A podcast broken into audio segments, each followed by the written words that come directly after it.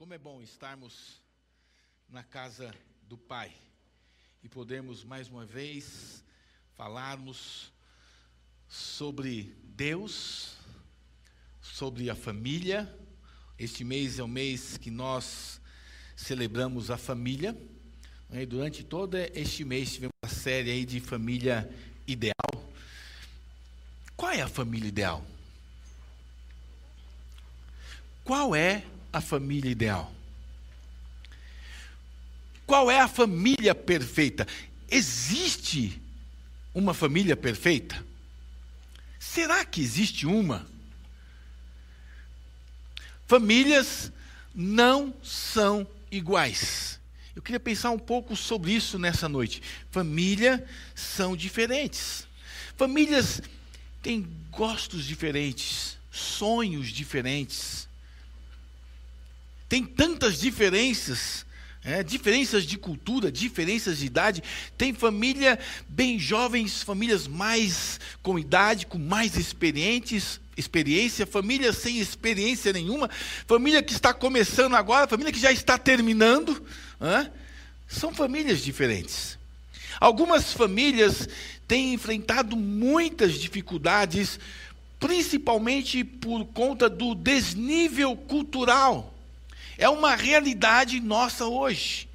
Famílias enfrentando problema por conta de desnível, de diferença cultural. E por que eu estou falando isso? Que eu quero pensar nesta noite sobre aquilo que nós guardamos. Gente, nós guardamos lembranças. Quantas lembranças talvez você não tenha aí no seu coração de quando você era pequeno, quando você ainda era um bebê, um nenê, um pequenininho, quando você era um adolescente, um jovem. E eu comecei, quando estava preparando essa meditação, comecei a me lembrar de coisas que eu não nem, nem fazia menção mais. Começou a vir à minha memória coisas que eu era bem pequeno. Eu lembro que eu tinha aí, sei lá, quatro anos, cinco anos. E eu me lembro, veio à minha mente uma casa onde nós morávamos, um quintal grande, um cachorro grande, branco que tinha lá. Eu lembrei até o nome do cachorro. E isso já tem 50, não vou falar muito, senão vou confessar a idade para vocês, né? Mas mais de 50 anos. E me lembrei, né, de um momento em que esse cachorro, ele era bravo e só quem alimentava ele era o meu pai. E eu me lembro que veio à minha memória um momento em que meu pai foi dar alimento para ele e ele mordeu a mão do meu pai. Me lembrei hoje que eu tinha, tenho um irmão, né? E naquela época ele era bem pequeno, estava no andador. E ele, no andador, chegou até a pia e ele apanhou uma faca. Um bebê, menos de um ano, apanhou uma faca e ele não segurou a faca pelo cabo, ele segurou a faca ali na lâmina. E eu me lembrei da minha avó, que cuidava de mim, que cuidava dos meus irmãos, e ela foi lá com todo cuidado, conversando com aquele nenê, tentando abrir a mão daquele bebê, né, novinho ainda, menos de um ano, para tirar a faca da mão da mão desse, dessa criança, e eu fiquei indignado com a minha avó. Minha avó não sabe fazer as coisas. Eu fui lá e resolvi. Eu fui lá e puxei a faca. Rapidinho. Eu sei que eu sofri as consequências por conta disso. A sua foi grande. Mas eu resolvi o problema de imediato. Quantas memórias nós não temos da nossa infância, da nossa adolescência? Eu me lembro que quando eu era pequeno, ali por volta de seis, sete anos, o meu pai passava o sábado inteiro debaixo do carro. Ele tinha um Chevrolet, anos 50, por aí. É, isso já era quase, anos 70. É, ele tinha um Chevrolet e ele ficava o sábado inteiro embaixo do carro, consertando o carro, para fazer ele pegar no domingo para a gente ir para a igreja. E ele ficava lá o sábado cheio de graxa, cheio de óleo, o dia todo. Conseguia fazer o carro pegar, era uma festa. Íamos dormir, domingo de manhã nos arrumávamos, pronto para ir para a igreja, entrava no carro e o carro não pegava de novo. Saímos do carro, tirávamos as nossas roupas, ficávamos em casa e meu pai voltava para baixo do carro, tentando fazer arrumar para ir para o culto à noite. E algumas vezes ele fazia funcionar e deixava até o carro ligado para a gente ir. Agora a volta era outra história. Algumas vezes, lembro de a gente vir com o meu tio, que tinha um outro carro bem parecido com o dele, e era a mesma história. Passava um dia antes embaixo arrumando. Então, quantas memórias nós trazemos? Memórias relacionadas à família. E essas memórias são fortes e poderosas. Sempre representam uma força propulsora do presente, do passado que ajuda a nos moldar, ajuda a moldar a nossa família, a formar a nossa vida em centenas de modos diferentes. Essas memórias influenciam as nossas atitudes, influenciam os nossos comportamentos, e olha, é incrível como permanece com a gente até hoje. Para alguns, as lembranças de infância não são boas, não são agradáveis. São memórias que alguns talvez aqui não tenham mínima vontade de lembrar. É muita dor, é muito sofrimento, são recordações tristes. Mas eu ainda consigo lembrar detalhadamente de situações extremamente desagradáveis. Essa, esse mês, numa devocional dos homens, eu pude compartilhar com eles que quando eu tinha nove anos, eu perdi um irmão de leucemia. E quando meu irmão morreu, morreu bem no dia de Natal, então foi uma tristeza muito grande. Nunca mais houve celebração de Natal lá em casa. Sempre um dia de muita tristeza. Mas eu me lembro que quando, no dia do sepultamento, a igreja cheia, meu pai chorando, minha mãe chorando, a família chorando, a igreja chorando, e eu olhava para aquele caixão e eu não conseguia chorar.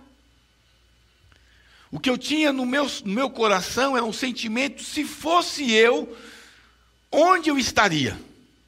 Era essa pergunta que eu tinha. Se fosse eu, se eu tivesse morrido, será que eu estaria no céu? E eu sempre tive muito medo da morte, então, e isso me perseguiu por vários anos. Eu ia à igreja, eu frequentava a igreja, eu achava que eu era salvo, mas filho de crente é crentinho, mas não é salvo. Você é salvo quando você entrega a sua vida a Jesus de verdade, independentemente se seu pai teve essa decisão, se sua mãe teve essa, essa decisão, se os seus avós, não importa. O importante é que você tenha um encontro verdadeiro com Jesus e diga: Eu te recebo. E aí você tem a certeza de vida eterna. E aí eu encontrei paz. E quantas memórias, memórias desagradáveis eu vivi como família. Quanta dor. Todo final de ano, aquela tristeza. Então, me recordo com tristeza deste momento desagradável que vivi em família. E talvez você tenha momentos assim, momentos desagradáveis. Talvez você tenha momentos de felicidade. Se pudéssemos abrir aqui a oportunidade, eu sei que teria gente para testemunhar coisas maravilhosas.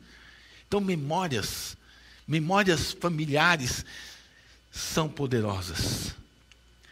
Tanto as memórias boas quanto as memórias más. E eu fiquei pensando sobre isso. Pensando que nas mãos de pais, de pais responsáveis, Crianças se tornam bons cidadãos. Eu estava pensando que quando pais definem padrão de moralidade, e eles se tornam modelo para os seus filhos. Esses filhos crescem íntegros, honestos. E talvez a sua memória agora venha momentos de, de tristeza e dor, porque você não aprendeu isso, talvez. Você não teve bons exemplos. Mas eu quero trazer algo de bom para você nesta noite, que essa história que talvez doa no seu coração, isso te machuca, você pode sair daqui hoje com uma visão diferente, porque você tem um Deus todo-poderoso que muda a sua história. Um Deus Todo-Poderoso que pode transformar toda essa história de dor, de, de tristeza, em algo novo, diferente, edificante para a sua vida e para a sua família. Eu quero desafiar você nesta noite a ver aquilo que Deus quer fazer a partir de agora. Ele traz ao seu coração algumas memórias boas outras ruins, mas ele está dizendo para você: ei, há solução. Existe um remédio. Então eu entendo que quando os pais se dedicam, quando os pais são modelo e é padrão, os filhos são bênçãos, são íntegros, são honestos, crescem dedicados, cresce amando a Deus. Quando os pais cobrem os filhos de atenção, de amor, de carinho, de disciplina, eles crescem equilibrados, emocionalmente saudáveis. Portanto, a célula familiar, familiar é um fator determinante no desenvolvimento cultural de uma nação. Quando o Senhor dá ao casal, e nós já falamos isso, a pastora ministrou isso recentemente, quando Deus dá ao casal a bênção da paternidade e da maternidade, Ele põe sobre os dois uma responsabilidade, uma, uma coragem, uma sabedoria, discernimento para educar e ensinar a seu filho e, e você ser bênção na vida. Gente, quantos jovens. Né? Eu estava conversando com um rapaz essa semana, ele está aqui com a gente hoje. Ele disse, pastor, me casei com 17 anos. Eu falei, meu Deus. né, Lucas? É doido, 17 anos. E a esposa também, né? Novinha. E eles casaram. E Deus deu a eles e colocou sobre eles uma responsabilidade, uma coragem, uma sabedoria, uma autoridade sobre a vida da filhinha. E mesmo tão novos, por causa da ação de Deus, eles têm essa autoridade e essa responsabilidade de ensinar uma criança. E a nossa oração deve ser para que essa criança cresça com as mesmas características do pai e da mãe, porque são servos de Deus. A família é a célula básica da sociedade, e eu fico vendo que por isso que nós temos tantos problemas sociais no Brasil, gente. Nós estamos vivendo o reflexo de uma, de, de uma família totalmente destruída, quebrada. A mídia, o diabo não descansa, ele está ativo o tempo todo, tentando de todas as formas destruir as famílias. E nós, como cristãos, precisamos nos posicionar, entrar em guerra espiritual. É como que se você tomasse mesmo um escudo, uma espada, um capacete e se revestisse para lutar contra o diabo todos os dias, porque todos os dias ele se levanta contra você, ele quer acabar com você, ele quer destruir a sua família, ele quer destruir as suas finanças, ele quer destruir a sua saúde emocional, financeira, física, ele quer acabar com tudo. E às vezes as pessoas crentes ficam parados como que aceitando tudo isso que está acontecendo, não tem visão, não tem sabedoria e discernimento para entender que o plano de Deus é diferente disso. Deus quer que nós sejamos abençoados. Deus quer que a nossa família seja uma família estruturada. Nós não podemos nos calar diante da situação que está chegando até nós e acharmos que, ah, isso é normal, isso é natural. Não! Não é. Duas mentiras têm sido colocadas constantemente e têm vindo sobre nós, sobre as nossas famílias. A primeira mentira é que todas as famílias são iguais. Não é verdade. Famílias são diferentes. Uma família composta por marido, pai,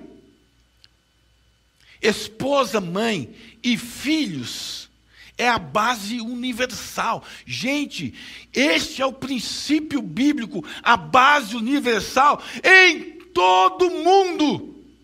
Um homem, uma mulher e filhos. Dois, três, quatro, cinco, seis. Não importa quantos. Mas o plano original de Deus, homem e mulher. E talvez você diga, mas pastor, por que existe povos que o homem tem três, quatro mulheres? Fora de princípio bíblico. Ah, mas a Bíblia fala. Gente, fala. Abraão, por exemplo. Abraão foi casado com Sara. E havia uma promessa sobre a vida de Abraão, que ele seria pai de uma grande nação. E ele era casado com Sara. E ele recebeu essa promessa quando tinha 75 anos de vida. 75 anos. E os anos começaram a se passar. E ele fez 77, fez 80, fez 85. E aí Sara, desesperada, deu uma mão para Deus. Sabe, tem gente que gosta de ajudar Deus. E Sara foi ajudar Deus. Deus não estava conseguindo fazer, então ela decidiu ajudar Deus. E ela então deu, teve uma ideia, brilhante ideia. Já que eu não posso ter filhos, eu vou dar a minha serva, você se deita com ela, tem um filho dela, e esse filho é como se fosse meu. Fora dos padrões de Deus. Não era isto que Deus tinha em mente. E aí nasceu Ismael. Ismael não é o filho da promessa. O filho da promessa é Isaac, que nasceu 15 anos depois. 15 anos depois. E a gente vê essa confusão toda que está acontecendo lá na Palestina, em Israel, e tudo é resultado de lá de trás. Abraão, Sara, obrigado. Agar, Sara morreu, Abraão casa com Ketura, tem mais cinco ou seis filhos, não me lembro agora. Quando nós olhamos para as famílias, nós temos que ter esse discernimento.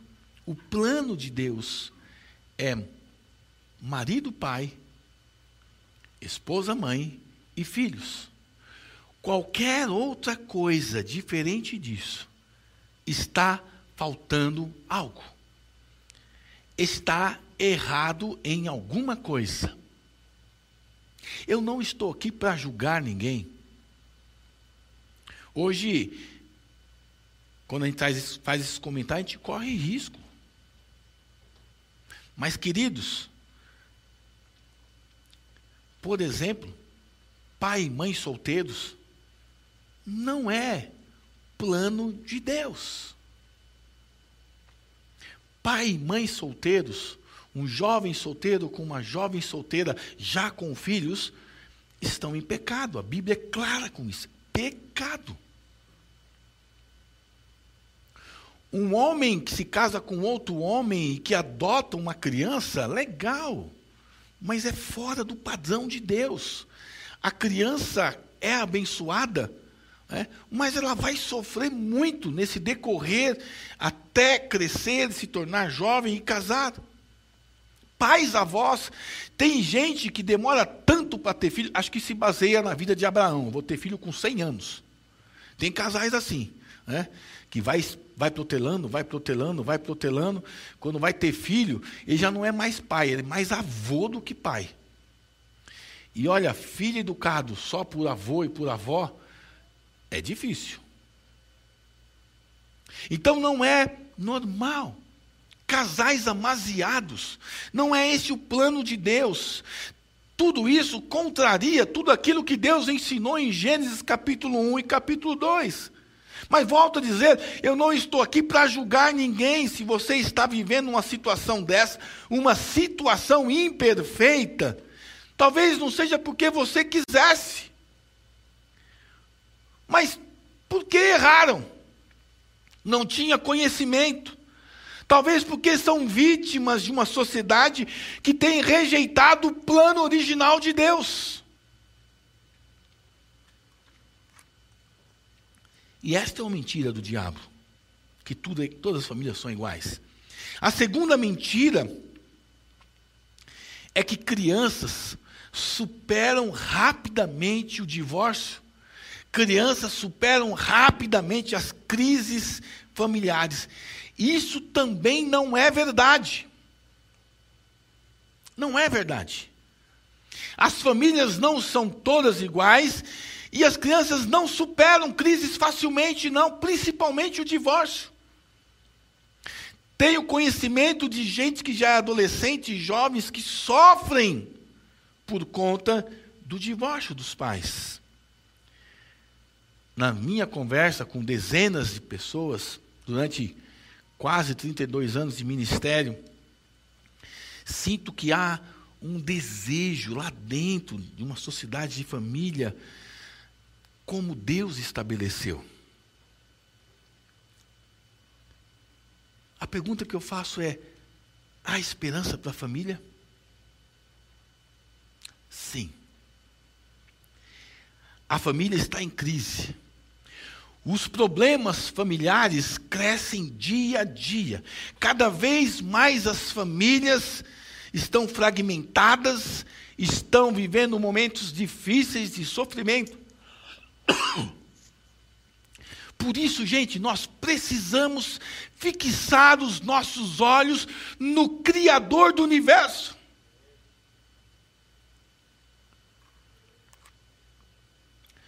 E quando nós fixamos os nossos olhos no Criador do universo, Deus que criou todas as coisas, criou você, criou a mim, e nos deixou um manual.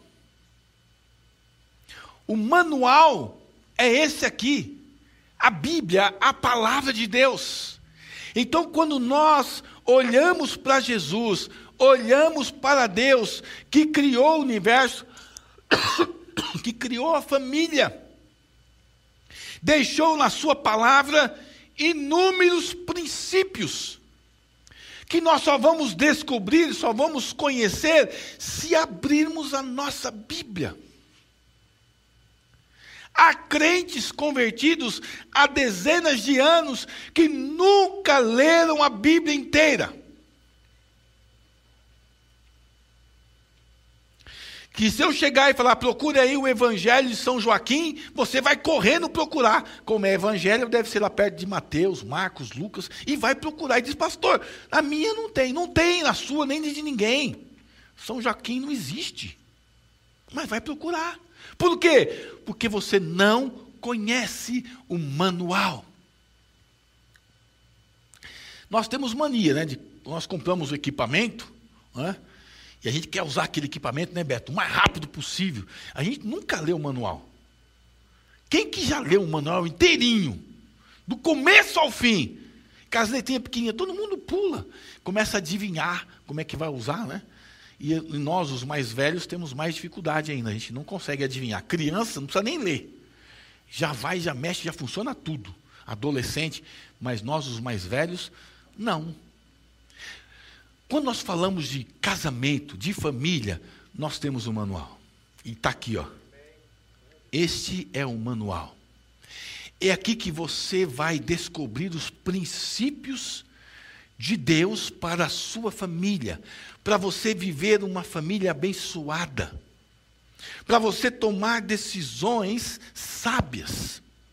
E é interessante porque em Deuteronômio 6, eu gostaria de convidar você a abrir a sua Bíblia lá no livro de Deuteronômio, capítulo 6. Deuteronômio é o quinto livro da Bíblia, né, escrito por Moisés. Nós encontramos aqui em Deuteronômio 6 alguns alicerces que Deus estabeleceu para o seu povo mostrando para o povo de Israel como eles deveriam agir para garantir a sobrevivência de suas famílias. Moisés, preocupado com a preservação das famílias de Israel, agora que eles estavam é, é, vivendo um período novo, eles não estavam mais no Egito, eles agora estavam se tornando ali uma nação. Então ele começou e ele transmitiu aos pais ele transmitiu aos avós né, as instruções dadas por Deus pertinentes à família.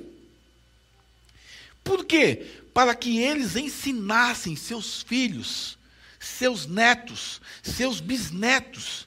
E estas orientações estão divididas aqui em pelo menos quatro partes. A primeira parte está aqui em Deuteronômio capítulo 6, versículos de 1 a 5. Olha só o que diz Moisés. Né? Agora, estes são os mandamentos, os estatutos e os juízos que o Senhor vosso Deus ordenou que vos ensinasse, para que pudesseis cumpri-los na terra que vais possuir. Para que possa, possas temer o Senhor teu Deus, para guardar todos os seus estatutos e mandamentos que eu te ordeno a ti, a teu filho e ao filho do teu filho todos os dias da tua vida, para que se prolonguem os teus dias. Portanto, ouve, ó Israel, e guarda-os, para que tudo te vá bem e para que te multipliques, como o Senhor Deus dos teus pais te prometeu na terra que mana leite e mel. Ouve, ó Israel, o Senhor nosso Deus é o único Senhor, e amarás ao Senhor teu Deus com todo o teu coração, com toda a tua alma e com todas as suas forças. Você está com a sua Bíblia aberta aí? Vamos ler o versículo 5 juntos? Não importa que a sua tradução é diferente da minha, não importa que vai ficar meio confuso aqui, mas eu quero que você leia na sua Bíblia aí, né, ou de papel, ou no celular, ou no iPad, né, mas leia o versículo 5 junto comigo. Diz assim: E amarás ao Senhor teu Deus com todo o teu coração, com toda a tua alma e com todas as suas forças. Os pais e os avós, Moisés está dizendo aqui, ó, vocês não podem esquecer-se de ensinar, de transmitir aos teus filhos, aos teus netos, aos teus bisnetos, os conceitos sobre como amar a Deus. E amar a Deus não parcialmente, mas amar a Deus de todo o seu coração. Amados, esse amor é demonstrado aqui, né, por meio de um temor saudável, de um ouvido sensível à voz de Deus e de obediência a essa voz. É isso que Moisés está falando, esse tipo de amor comprometido precisa ser ensinado com veracidade, com autenticidade, com vida. Não é um amor assim de qualquer jeito. É impossível comunicar aos filhos o amor que sentimos por Deus se não estivermos vivendo de verdade este amor. Os irmãos entenderam? Tem muita gente vivendo um amor que não é verdade e querendo ensinar os seus filhos a viver e amar a Deus, mas não, não é verdade. É um amor hipócrita, mentiroso. Nós, pais, presta atenção, você que é pai, não importa que idade tem o seu filho, talvez seja desse tamanho ou é bem maior que você. Nós, pais, devemos amar o Senhor inteiramente, todos os dias, em qualquer circunstância que nós estamos vivendo. Amém? Amém? Este é o segredo. E Moisés vai colocar isso assim de uma forma é um compromisso inquestionável, um compromisso completo que você deve ter primeiro com Deus e depois passar isso para os seus filhos. Queridos, os filhos estão olhando para nós. E se ele vê Deus em você, ele vai dizer: Pai, eu quero esse Deus que você tem para mim também. Agora, se você é crente, desculpe aqui a palavra meia-boca, aquele pai que chega para o filho e fala assim: Filho, diz aí no telefone que eu não estou. Né? Se o filho for bem crente, vai dizer: Olha, papai disse para falar para você que ele não está. É o correto. É o certo. Assim o pai passa vergonha. Né? Passa vergonha.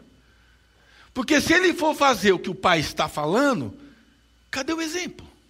Estão entendendo?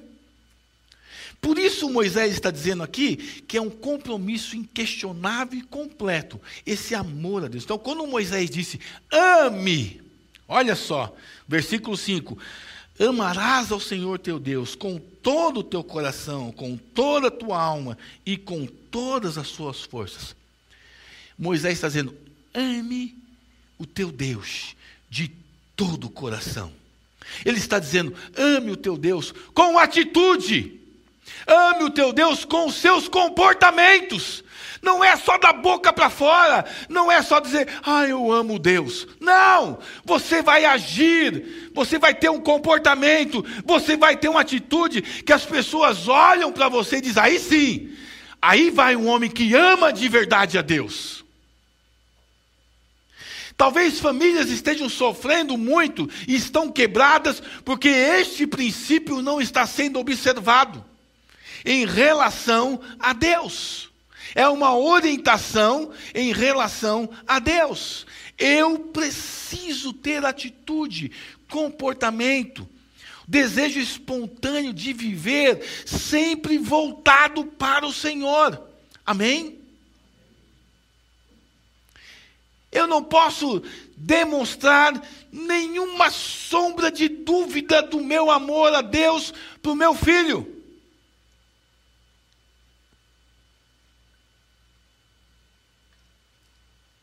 Eu devo amar a Deus com seriedade, ser obediente à Sua voz, ouvir a voz de Deus e obedecer, estar atento à Sua palavra, ler a palavra, ler, e quando você vai ler a palavra, antes de abrir a Bíblia, você faça uma oração, diga: Espírito Santo, vem me dá sabedoria para interpretar o texto sagrado.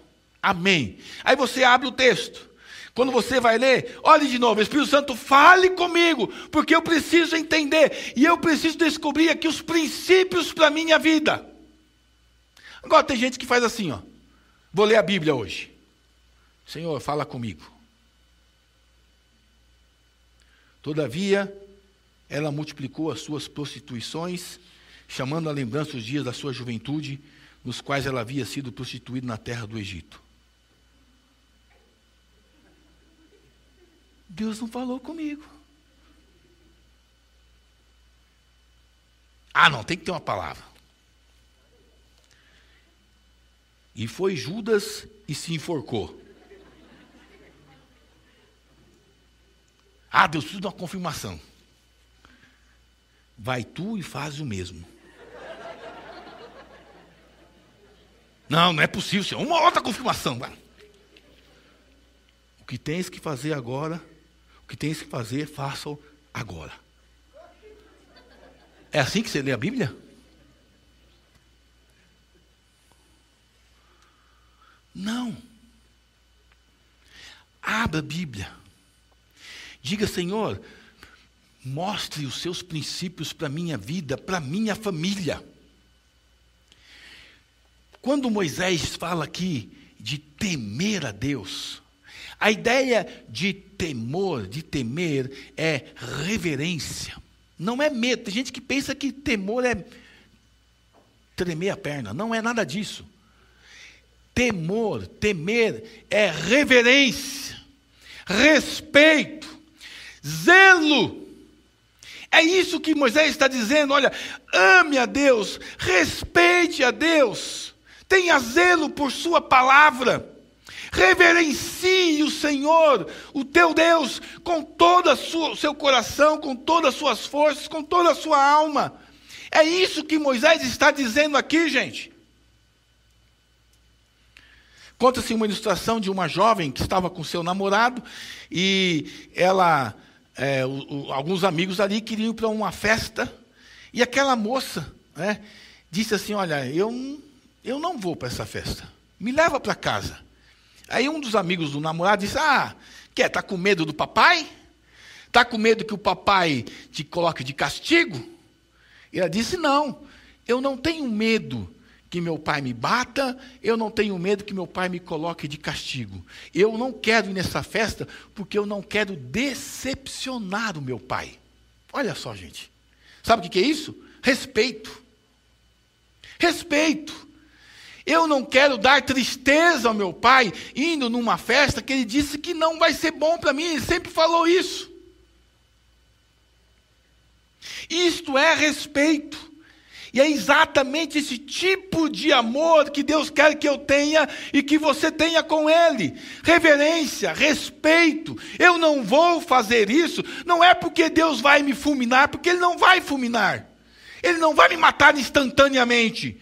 Mas é porque eu amo, eu o reverencio, eu o respeito. Então eu não posso fazer isso. Eu não vou fazer isso. Os irmãos estão entendendo? É um princípio, gente. Então, temor é isso. E quando eu falo de temor, vem muito à minha mente a história de José. Lembra de José? José, certa vez, olha, um, se tem um rapaz que tinha história, memória de família, de tristeza, de amargura, de sofrimento, foi, foi José. Pensa bem, hein? José foi traído pelos irmãos, foi jogado num poço, foi vendido. José foi parar lá no Egito escravo. E aí, Potifar né, compra ele, leva ele para casa, coloca ele para trabalhar, gosta tanto de José que confia tudo a José, tudo, tudo. José fazia tudo naquela casa e ele era bem novinho, um moço ainda, poucos anos, talvez aí 18 anos. Potifar confiava tanto em José que disse: tudo está sob o seu governo aqui. O problema é que ele era bonitão. Pensa num rapaz bonito, era José. E a esposa de Putifar resolveu se engraçar com José. Né? Fica ali com um baby doll na sala, chama José. Uhul, José, vem aqui. E José foi. E ela disse: Olha, se deite comigo. Sabe o que José disse? Olha que diz lá em Gênesis capítulo 39, versículo 9. Olha qual foi a resposta de José. Não há ninguém maior na casa do que eu. Tampouco me negou coisa alguma senão a ti, pois és mulher dele. Como então eu poderia fazer tamanho mal e pecar contra Deus? Ele podia ter dito: ah, Potifar está longe, ninguém está vendo, não tem ninguém aqui. Aliás, a mulher preparou tudo, né? Pôs todo mundo de folga naquele dia, só ela e José. tudo pronto, tudo certinho, tudo um esquema montado. E ele disse: Olha, como eu posso fazer isso contra meu Deus? Sabe o que é isso? Reverência, respeito e zelo. Quando você lê a história de José, queridos, várias vezes, não sei se você percebeu, está lá, e Deus e o Senhor estava com José, lembra? E o, acho que umas cinco ou seis vezes, e o Senhor estava com José, o Senhor estava com José, o Senhor estava com José, estava lá no poço, estava lá na, na cadeia, estava lá no palácio, né, junto, com, junto na casa de Potifar, o Senhor sempre estava com José, por quê? Porque ele amava Deus, ele honrava Deus, ele zelava pela palavra, por aquilo que ele tinha conhecido. Então, acima do respeito que ele tinha por Potifar, ele temia e amava Deus, reverenciava o Pai Celestial. Ele não podia entristecer o Senhor. Você pensa assim, ei, você, querido, pai, mãe, filho, você pensa assim: eu não vou fazer isso com essa menina. Não vou. Ela está dando em cima de mim. Está muito fácil. Está muito fácil. Eu não vou. Sabe por quê? Porque eu amo a Deus.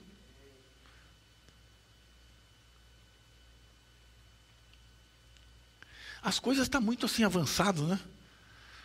O princípio lá em Gênesis é: deixará o homem, pai e mãe, unir-se-á a sua mulher, e serão os dois uma só carne. O que é que está acontecendo hoje? E serão os dois uma só carne? Unir-se-á a uma mulher, a sua mulher, e depois de alguns anos, corta o cordão umbilical, deixa o pai e a mãe. Mas começa ao contrário. Princípio quebrado, maldição vem, com certeza. Ah, fiquei grávida. Não estou dizendo que filho é maldição, muito pelo contrário, filho é bênção. Filho é bênção. O problema é que você podia estar curtindo a sua noivinha, a sua esposinha, viajando, aproveitando, curtindo bastante, e aquela fralda para lavar, bumbum para limpar, né? e bumbum assado, e doença, criança no hospital. Gente, não era hora. Era hora de você curtir um pouco mais, de você estudar. Né? Eu, fui, eu fui pai com 31 anos, queria ter sido antes, né? mas não, as coisas não foi assim tão fácil. Não aconteceu como esperava. Demorou alguns anos. Né? Com 31 anos, eu já pensava, nossa, quando meu filho nascer, eu não vou ter mais pique. Eu não vou conseguir jogar bola. É? Graças a Deus, meu filho nunca pediu para soltar pipa. Está falando para a mãe esses dias que meu neto não peça para soltar pipa, porque eu não sei. Não sei, gente. Ah, é fácil. É fácil. A primeira vez que eu fui soltar pipa, eu achei bonito. Soltei, mas eu não amarrei a linha. E a carretilha foi indo, foi indo, foi indo. Eu olhando o pipa. Daqui a pouco parou o barulho. Eu olhei, Não amarrei. Ninguém me falou que tinha que amarrar a outra ponta. Eu fiquei tão frustrado, disse, nunca mais. E nunca mais, nunca mais mesmo. Então, soltar pipa, eu já estou orando. Meu filho, meu neto não pedir. Não é? Porque eu não vou saber, vou ter que pedir, ter aula particular com alguém. Não tenho nem ideia. Então, gente, o que é importante aqui é que você entenda o que é amar a Deus, temer a Deus. Temer a Deus, então, implica em levar Deus a sério. Ok? Diga aí, eu vou levar Deus a sério. Fala de novo, eu vou levar Deus a sério. Amém? Está na hora, gente. Aliás, passou da hora de levarmos Deus a sério de cumprir a vontade de Deus na nossa vida, na nossa família. Então, pai e mãe, se vocês amam o seu Deus de todo o coração, e se vocês dizem que amam, mas não levam a sério, provavelmente seu filho também não amará e não temerá ao Senhor. Provavelmente.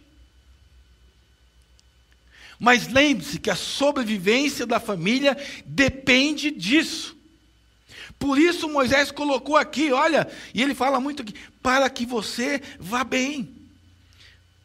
Opa, estou aqui em Gênesis e é lá em Deuteronômio. Vou falar Deuteronômio capítulo 6.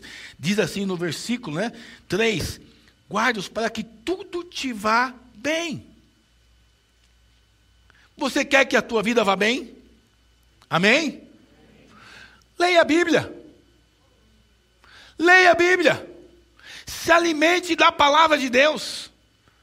Porque é assim que você vai viver bem. Eu não vou pedir para você responder para mim, mas quantas vezes você já leu a Bíblia inteira? Glória a Deus, irmão. Quantos anos de cristão? Quanto? 30 anos. Então o irmão está atrasado, né? Porque uma vez.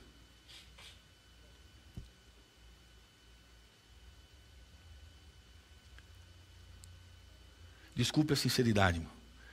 Porque nós só vamos conhecer Deus de verdade quando nós amarmos Ele e levarmos Deus a sério. E levar Deus a sério inclui eu ter um tempo a sós com Ele, de eu meditar na palavra dEle, de eu orar, de eu falar: Senhor, senta aqui comigo, fale aqui comigo, eu preciso ouvir a tua voz.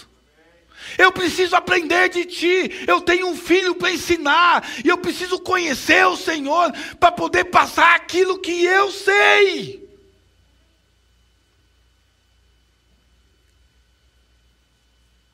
Uma segunda orientação, gente, aqui no texto, está lá no versículo 6 a 9. Olha aí, Deuteronômio 6, de 6 a 9. E estas palavras que te ordeno neste dia estarão no teu coração, e as ensinarás diligentemente a teus filhos e fala-las dela quando te assentares em tua casa, quando andares pelo caminho, quando te deitares e quando te levantares, e as levarás atadas como sinal em tua mão, e elas serão como testeiras entre os teus olhos, e as escreverás nos umbrais da tua casa e nas tuas portas. Talvez a sua tradução diz aí, inculcarás. Sabe o que é inculcar? É você falar a mesma coisa todos os dias, todos os dias para o seu filho. Ei, filho, o Senhor ama você, Ele te abençoa, Ele quer que você viva bem, e a palavra de Deus diz isso. Agora, se você não vive isso, se você não conhece isso, como é que você vai inculcar o seu filho? Por isso que tem famílias quebradas, espedaçadas hoje. Porque não viveram a palavra. É bom a gente saber, gente, Deus deixou aqui os seus mandamentos, estatutos e juízos. Para nós não termos dúvida nenhuma sobre qual caminho devemos seguir.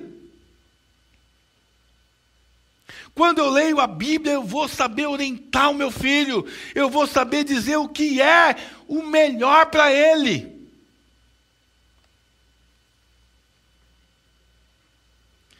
Por isso, Moisés aqui encoraja os pais, encoraja as mães de Israel a transmitir a seus filhos de modo consciente, perseverante, as verdades de Deus Todos os dias. Todos os dias. Quem tem filho pequeno aqui? Erga sua mão. Hã? Filho bebê. Quem tem filho bebê ainda aqui? Erga sua mão. Lá. Você já. Não sei se você já viveu essa experiência. À noite, aquele silêncio o bebê lá no quarto. Chorando, gritando, desesperado. E você fala: o que é que está acontecendo? Ele estava bonzinho até agora há pouco. É dor de barriga, é cólica, o que, que é? Às vezes, não é nada. Se ele pudesse dizer, ele fala: Pai, ora por mim, porque eu estou vendo um demônio. Sabia disso? E se você não lê a palavra de Deus, você não tem discernimento, às vezes, você deixa o seu filho na televisão. Eu lembro uma vez que eu estava assistindo um desenho com a Lívia, a Lívia era pequenininha, e nós estávamos assistindo um desenho da Walt Disney. E lá, em determinado, era uma, era uma fita, né? Na época era fita. Estava assistindo uma fita, e ela falou: Para, pai, para, pai, para, pai. E eu parei a fita. Ela foi lá com o dedinho dela, ela tinha seis aninhos. Pai, você está vendo aqui? Não, filho, não estou vendo nada. Aqui, pai. Ela pegou o dedinho dela e fez assim o desenho, o chifre do diabo. O diabo, ela viu o diabo na fita. Eu não vi. Filha, onde, filha? Aqui, pai. Ela desenhou. Quando ela fez o sinal, ela começou a desenhar com o dedinho dela. Os meus olhos foram abertos. Para que que numa fita, num desenho infantil, de repente surge uma figura como aquela? Para quê? Uma vez recebi um telefonema às quatro da manhã de um pai desesperado por causa do filho que gritava, chorava à noite. E eu orei no telefone com o pai, orei com a criança e falei: coloque um louvor escute um louvor. E a criança foi acalmando, foi acalmando, foi... e eu voltei a dormir, tentar dormir, mas não consegui dormir. E ali, nesse tempo, Deus me revelou o seguinte: será que essa criança não tem umas figurinhas assim, uns cards, né? E aí eu perguntei para o pai, no outro dia liguei para ele, escuta, seu filho tem uns cards, umas figurinhas. Ele falou, não, meu filho não, mas ele brinca com o vizinho, o vizinho tem umas figurinhas, uns bichos feios. Falei, então, tudo aquilo é demônio. E esses demônios vêm atormentar o seu filho à noite. Sabe o que você vai fazer? Não deixar mais eles brincar, ele brincar com essas cartas, tá bom? Acabou, gente.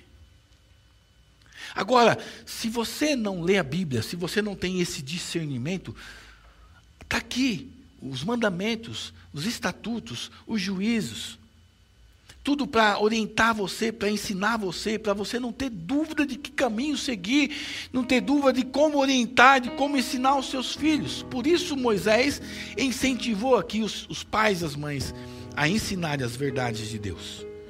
Se você quer ver seus filhos seguindo os caminhos traçados pelo Senhor, então faça o seguinte: inculque, inculque a palavra de Deus na mente do seu filho.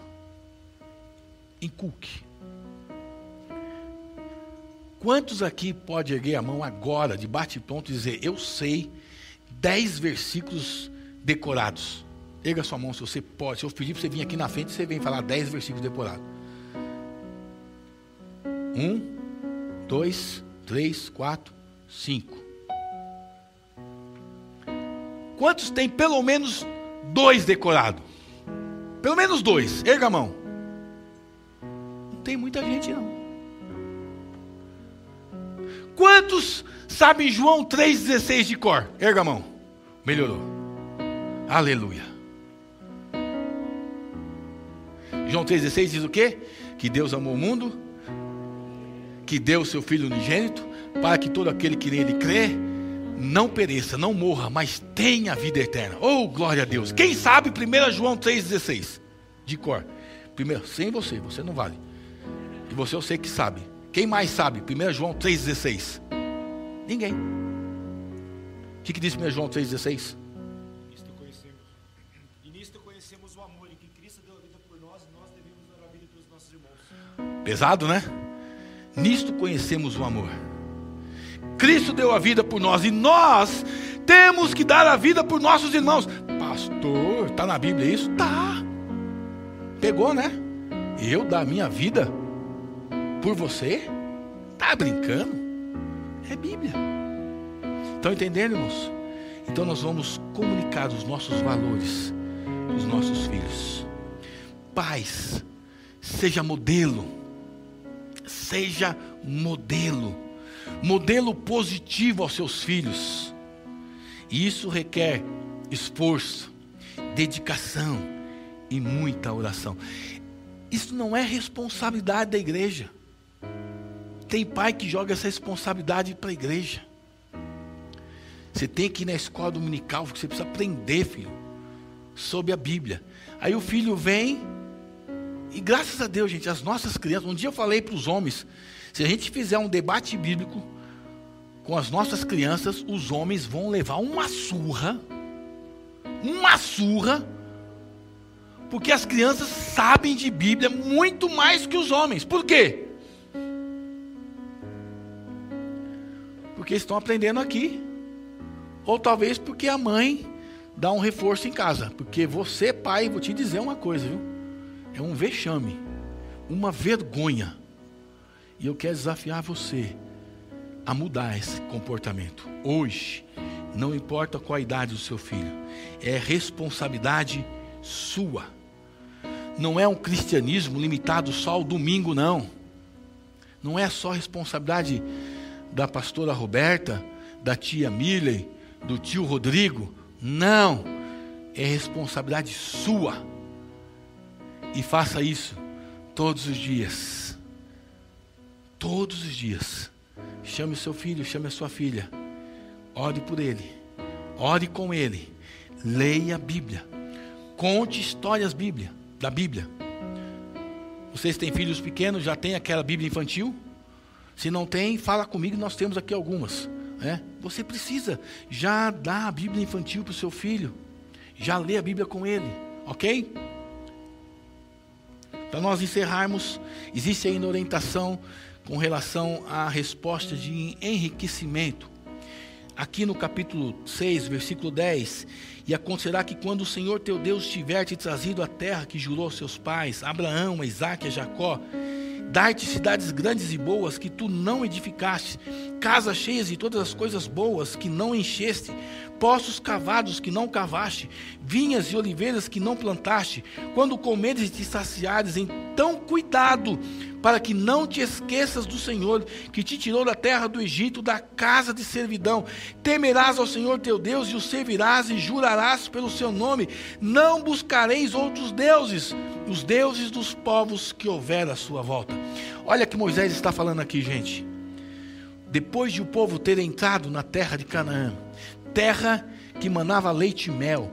Ele disse: ó, vocês vão entrar numa terra que tem poços cheios de água que você não cavou.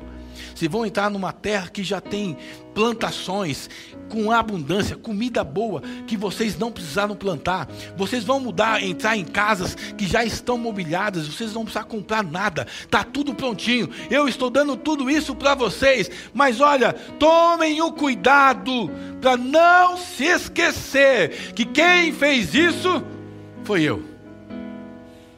O Deus. Eu fiz isso em cumprimento à promessa que fiz a Abraão, a Isaac e Jacó.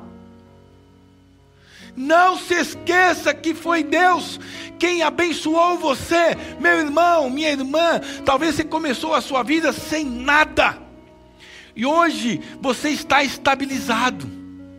Filhos grandes, casados, como os meus. Né? Hoje está só eu e a pastora em casa. Talvez daquela tristeza, né? Mas também tem hora que é tão bom. Só nós dois, silêncio, né? curtimos um ao outro.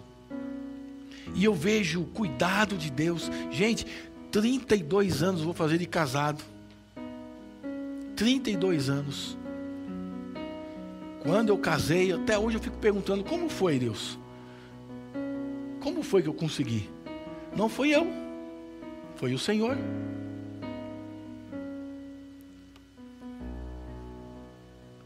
Deus me abençoou. E eu sei que Deus tem abençoado você. Hã? Quantos aqui casaram e não tinham nada? E hoje tem uma casinha, duas casinhas, né, Jair? Uma casa aqui em Santo André, né, Maneli? Tem uma lá em Mongaguá, um carrinho bom, filho casado, netos. Que coisa gostosa, hein, Maneli? Tranquilidade. Hoje a preocupação da Nelly são os papagaios. Só isso. E tem um cachorrinho também, né? Porque o resto é só tranquilidade, sombra e água fresca.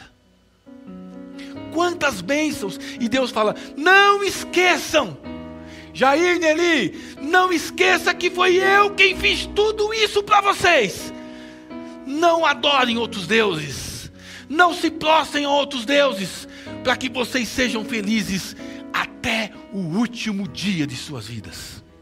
É isso que Moisés está dizendo aqui. Então quero te chamar a sua atenção para isso. Desfrute da alegria, das alegrias, das bênçãos maravilhosas que Deus ofereceu para você, que Deus deu para você todos os dias. Mas não esqueça que foi Ele que fez tudo isso. E finalizando, quero ler os versículos 20 até o 25 que diz assim: Quando teu filho te perguntar, no tempo que virá, dizendo o que significam os testemunhos, estatutos e os juízos que o Senhor nosso Deus vos ordenou, então dirás a teu filho: Nós éramos servos de Faraó no Egito, mas o Senhor nos tirou do Egito com mão forte e o Senhor mostrou sinais e prodígios grandes e dolorosos ao Egito, a Faraó e toda a sua casa diante dos nossos olhos, e nos tirou de lá para que pudesse nos mostrar, para nos dar a terra que jurou aos nossos pais. E o Senhor ordenou que fizéssemos todos esses estatutos, que temêssemos ao Senhor nosso Deus para o nosso bem eterno, para que Ele pudesse nos preservar vivos como somos nesses dias. E esta será a nossa justiça se observarmos todos esses mandamentos diante do Senhor nosso Deus, como ele nos ordenou. Pais, vocês são responsáveis por desenvolver um ambiente saudável, apropriado para o crescimento dos seus filhos, para o amadurecimento dos seus filhos. Talvez seus filhos já tenham aí alguma idade, já seja adolescente ou jovem mas você deve promover na sua casa esse ambiente para amadurecimento. E eu quero desafiar você, pai, que aqui está. Cadê os homens? Fiquem em pé os homens, os pais. Talvez se diga assim, mas eu não sou pai ainda. Gustavo, quer ser pai, Gustavo? Então fique em pé. Tiago, sonha em ser pai? João? Até você, Arthur? Ou você não? Ah, tá.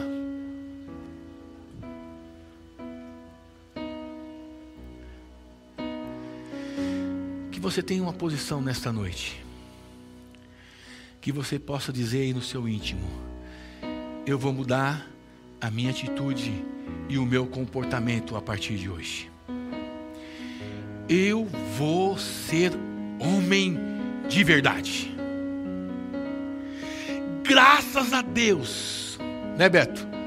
Deus te fez homem. Graças a Deus, Deus te fez homem. Então você pode dizer assim, yes! Tá bom? Quando eu falo assim, graças a Deus, Deus te fez homem, você fala, yes! Bem forte.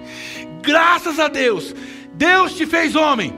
Yes! Tá fraco, tá feio. Não vou pedir você fazer uhul, não. É yes agora. Graças a Deus, Deus te fez homem. Yes!